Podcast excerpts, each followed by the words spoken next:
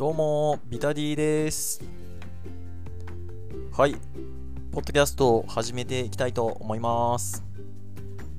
このポッドキャストは、筋トレからプロレスにハマった私ビタディが、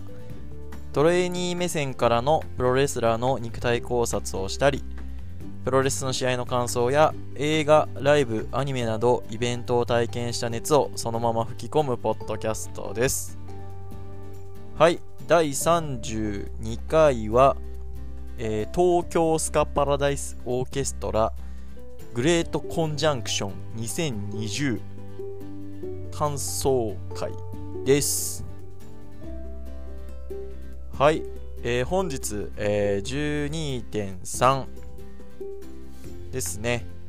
えー東京スカパラダイスオーケストラが、えー羽田ゼップかな？ゼップ、えー羽田で、えーライブを行いました、えー今年初めての、えー東京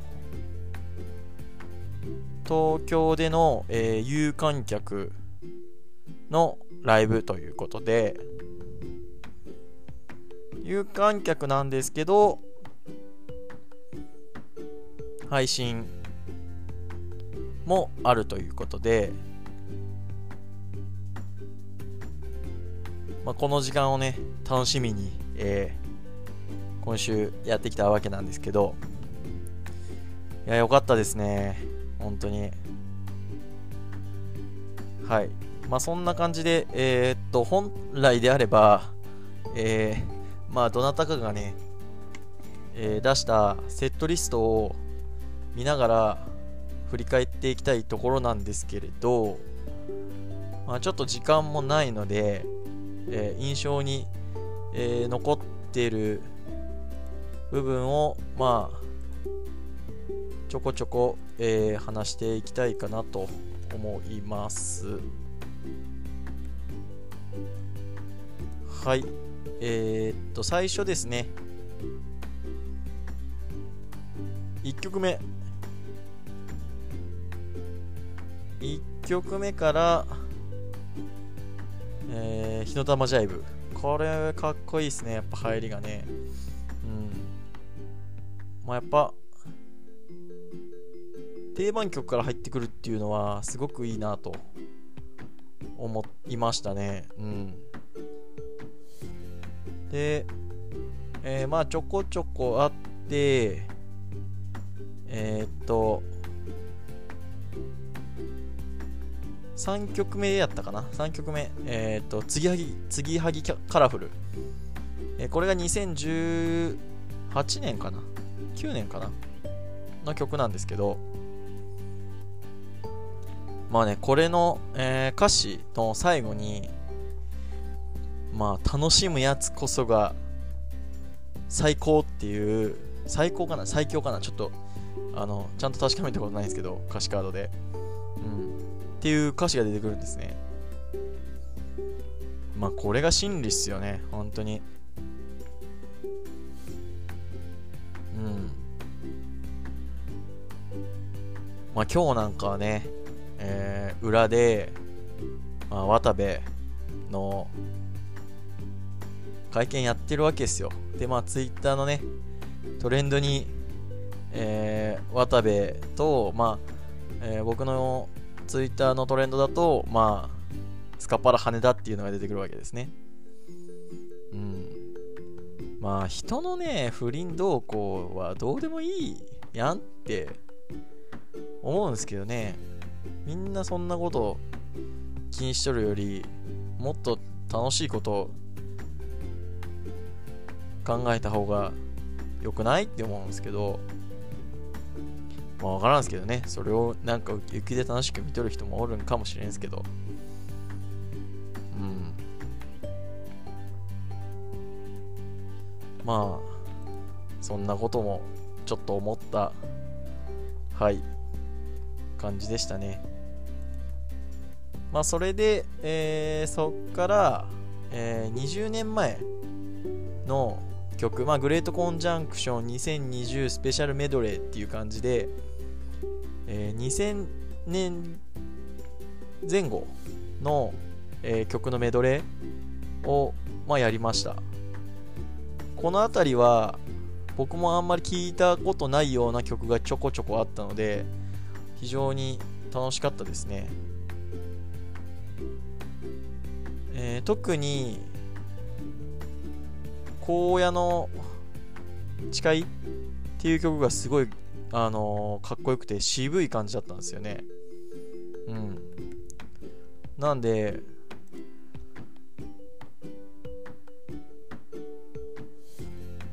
おあ瀬戸りあるな。瀬戸りあるな。あうん。あ違うわ。さっき言った継ぎはぎカラフルじゃないですね。遊戯みたいに GO ですね。すいません。間違えてました。はい。まあそれで2020年から20年前の2000年代前後の曲をやって、まあ、そこでね、えー、途中で、まあ、20年前の写真が配信限定で出てくるわけですよ。多分あのかライブで見て会場で見ている人は見えない、えー、写真が出てくるんですけどこういうこうライブをそのまま映すんじゃなくて、えー、まあ、見た人にこうプレミア感がある演出っていうのはすごくいいなと思いました。うん。まああのー、昔から見ている人はねちょっとあこんな時もあったなって思ったりするし僕みたいにね、えー、新参者のファンはおこんな感じだったんだみたいな、うん、のも当時の空気感みたいなのも感じれるしすごく良かったなとはい思います。はい。で、えー、その2000年代2000年前後のメドレーが終わって、えー、パラダイス・ハズ・ノーボーダーまあ、これはもう最近鉄板っすね、本当に。どこでやっても盛り上がるし、あの、おのおのソロパート入れてくれるんで、見せ場もあるんで、あの、非常に、いつ聴いてもいいなと思う。まあ、やっぱ、テンプレって大事だなって思う曲です。が、この曲の最後に、えー、奥田民生が出てきて、えー、スライドホイッスル。あの、ピューピュー、あの、コロナの時、コロナの緊急事態宣言の時ぐらいかな、えー、奥田民生の、えー、YouTube チャンネルの方で、えー、スカパラのパロディをね、パラダイス・スノーボーダーのパロディをやった時に、えー、使ってた、本当にこう、スライドホイッスルっていうちょっとピューピューなる ちっちゃい笛で最後混ざるっていう。可愛いっすよね。うん。奥田民生。で、まあ、奥田民生がね、トークに入ってくるわけなんですけど、まあ、基本は、あのー、メンバーよりね、年上というか先輩、えー、北原さんだけは年上かなって感じなんですけど、なんかこう先輩っぽい人が入ると、ちょっとトークも、あの、いつもと違って面白いなって思いましたし、奥田民生のね、あのー、トークがね、すごい緩いんすよね。すごい緩いんすけど、えー、曲入るとめちゃくちゃこうスイッチ入ってかっこいいんすよね。うん。あのー、美しく燃える森なんかはね、あの、スカッパラの歌物の先駆けですけど、先駆けの、ね、歌物最初の3曲の一つなんですけどあんな緩いトークしとった人がこうパッとスイッチ入るのはやっぱプロだなと。やっぱりやってきた舞台に上がってきた人間ってちゃうんだなって思いましたね。はいで、まあ、なんだかんだって、えー、っと、10曲目に、えー、倒れないドミノ。これもいいですね。あの、これはね、YouTube の方にも、あの、リリックビデオで上がってますんで、あの、見たことない人は、見てほしいなと。あの、コロナの中で、こう、やっぱ悪い情報にね、みんな、こう、流されて、というか、影響されて悪い方悪い方に行っちゃうのをまあなんとかね食い止めようっていう曲なので、まあ、僕はすごく勇気をもらった曲なので聞いたことない人は聞いてもらった方がいいかなと思います。はい。そこからまあえー、2曲ぐらいやってから田島隆夫ですよ。すごいっすね田島隆夫マジで。こうステージに出てきた時の存在感が半端ないですね。まあもともとねあの顔もすごい濃い 濃い感じの人なんですけど、まあ、背も高いしステージに立った時のこう華やかさ華やかさ？違うなこう強烈な個性。がすげえっすね。それでいてすごくエネルギッシュ。こう自分の秘めたる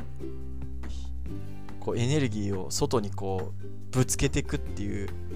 のが配信で見とってもこうすごく感じるのでこれ生で見とったらめちゃくちゃいいんじゃねえのっていう。すげえ良かったっすね。田島隆夫は本当に生で見てみたいなって思わされたライブ。もう今日は今日はもう田島さんの感想しか出てこんぐらいの勢いですね。はい。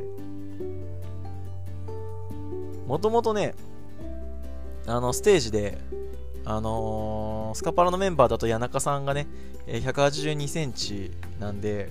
そこそこでかいんですけど、まあ、それよりでかいね、田島さんがこう、縦横無尽にライブパフォーマンスをするんですよ。で、あの、原曲通りでは絶対ないんですね。うん。なんだけど、それがいいんですよね、ライブっていうのは。これ、あのー、まあ、前回ね、プロレスの見方っていう、あのー、回の中で、やっぱ、その演者の、演者というか、こう、舞台に立っている人間の気持ちとか、技量とか、感情が生に伝わってくるのが、やっぱそういう、この生ものの良さだという話をしたんですけど、でそれに加えて田島今回の田島さんというか多分こう田島さんの、あのー、スタイルだと思うんですけど同じように歌わないっていうのは、えー、再現性が低い。うん。えー、とまあ、プゴートでも引用しましたけど、あの140字でね、えー、プロレスのえー、レビューを書く人であの武士の再現性が高いっていう話をしましたけどやっぱ観客ってお客さんってこうライブとかプロレスを見に行った時にその日でしか見れないものが見れたらすごく満足感が高いと思うんですね。ああいいもん見れた今日あこんなもん見れたってなるのがやっぱいいと思うんである程度のこう技術と、ね、あの、技術があっての話ですけど、それは、ね、あの、未熟な人がね、あの、未熟な人はもともと、もうそもそも再現性の高いことはできないんで、技術がありつつも、こう、なぞる、なぞるんじゃなくて、その日でしか見れないものを提供するっていうのはやっぱすごいと思いました。伊達にやっぱ30年やってきてねえな、この人らっていう感じです。田島さんはマジですげえ勝ったっすね。これは、すげえなと。すげえしか出てこないんす。はい。で、まあ、田島さんが、えー、めくれたオレンジ、えー、東京スカパラダイスオーケストラの歌物第1弾の曲をやって、えー、上を向いて歩こうも歌って、えー、そこから風のプロフィール、まあ、これもすごくいい曲ですね。で、えー、ラストに、えー、グロリアスをやってからまあ一応アンコールみたいな感じで、えー、再び登場して仮面ライダーセイバーこれかっこいいんすよね。で仮面ライダーセイバーまだねあのテレビ尺分しかねあのまだやってないんですけどライブでは。あの曲の最後にねあのエンディングで踊ってるじゃないですか。あの仮面ライダーセイバーのねエンディングで踊ってるんですけどそのダンスをね、えー、メンバーの大森さんがやるんですけどめちゃくちゃかっこいいんですよね。そのまま仮面ライダーやっちゃいなよみたいな ぐらいな感じでした。はい。で、えー、田島隆夫再登場のスカパラ版の接吻。これもう僕より上の世代の人はこれだけで3300円の元取れるんじゃないですかね。うん。こう思い出補正も込みで。そんな気がしますね。本当にかっこいい。こう、まあ、めくれたオレンジとか上向いて歩こうは結構わちゃわちゃしとったんですけど接吻はやっぱすごくこうかっこいいっていう感じ。濃い、うん、ステージの存在感が半端ねえって感じですね。はい。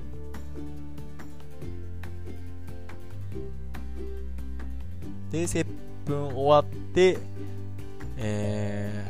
ー、まあ終わったらねあのゲストさんなんでまあ田島隆はってなるじゃないですか。そこを谷中さんが奥田民生って叫んだんすよおいおいおいみたいなマジかよみたいなでそしたら奥田民生出てきちゃってね段取りちげえんだけどみたいなうんまあでもなんかそのおかげでえー、っと奥田民生が接吻すごい好きっていうことでえー、スタートのね本当にワンフレーズだけやったんですけど、そのまま奥田民生の接吻めっちゃ聞きてみたいになっちゃう感じ。これも、で、多分アドリブなんですよね、あれもね。うん。生感ですよね。これが、これがライブ感。CD とかでは味わえない良さって感じです。はい。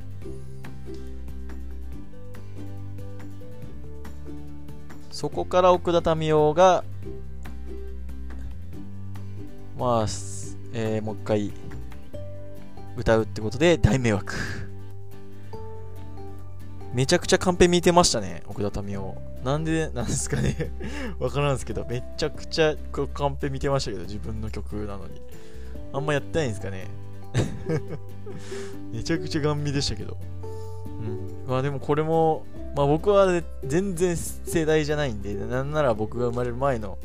曲なので、こう存在は知ってますけど、うん。僕よりもっと盛り上がった人もいらっしゃるんじゃないかなと思います。はい。で、えー、鳥は、えー、ダウンビースタンプ。テンプレですね。まあ、言うなれば、